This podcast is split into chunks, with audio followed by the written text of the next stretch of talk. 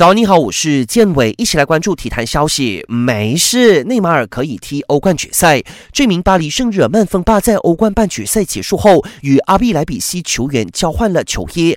这一个举动平时就没有问题，不过疫情当前，内马尔这一个行为涉嫌违反防疫规定，一度面临禁赛危机。不过到最后证实只是虚惊一场，因为欧足总表示，他们只是建议球员不要换球衣。复赛章程中实际上没。有明文规定不能这么做，所以严格来说，内马尔不算违规，他可以如期出战下个星期一的欧冠决赛。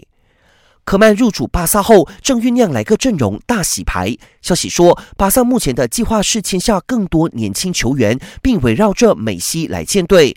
作为巴萨不可或缺的基石，梅西已经停止自己的假期，飞回巴塞罗那，与新任主帅科曼进行一次面对面的交流，决定自己的未来。